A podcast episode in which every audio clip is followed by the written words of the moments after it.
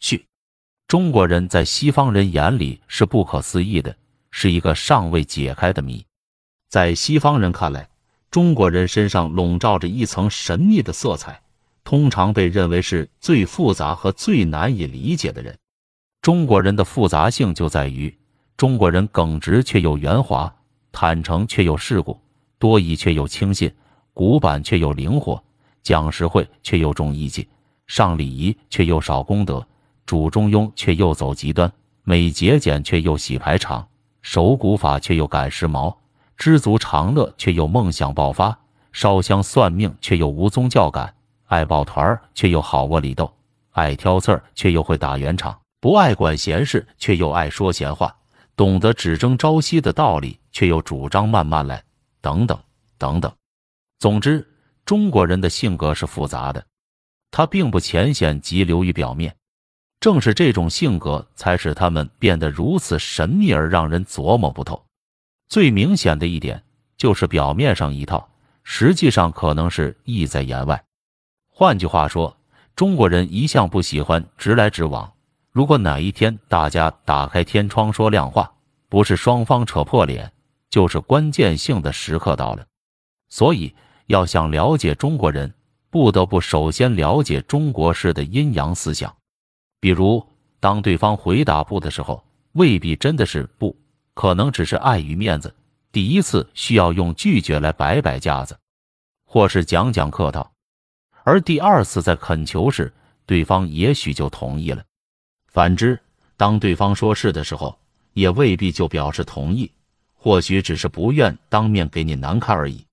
这可真难住了那些习惯了直话直说的蓝眼睛的西方人。对这样的性格特点和黄种人那拐弯抹角的办事方法。他们尤为感到迷惑不解，难怪有人说，在中国，凡是明文规定的都是不重要的，只是需要你去应付的；凡是重要的，都不是明文规定的，而是需要你去琢磨的。岂但外国人看不懂，便是中国人自己也不一定说得清。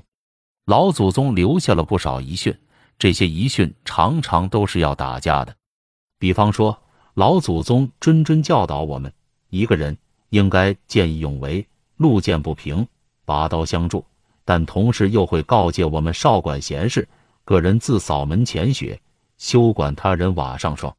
那么我们是管还是不管？看来中国人还真是一本费解的、让人很难读懂的书。本书收录了几乎所有描写中国人性格的佳作名篇，不分时代，不论国籍，只要语言犀利、剖析深刻。我们都把它们原汁原味的奉献给读者。书中有些内容描写的时代较早，像英国的罗素、法国的杜赫德、美国的古德诺等，都是清为民初来到中国，说的都是旧社会的场景。这些内容与今天中国的实际情况已经不太相符。但就像乐鹏所说，人类共有的遗产在知识的发现，而性格上的优点和缺点。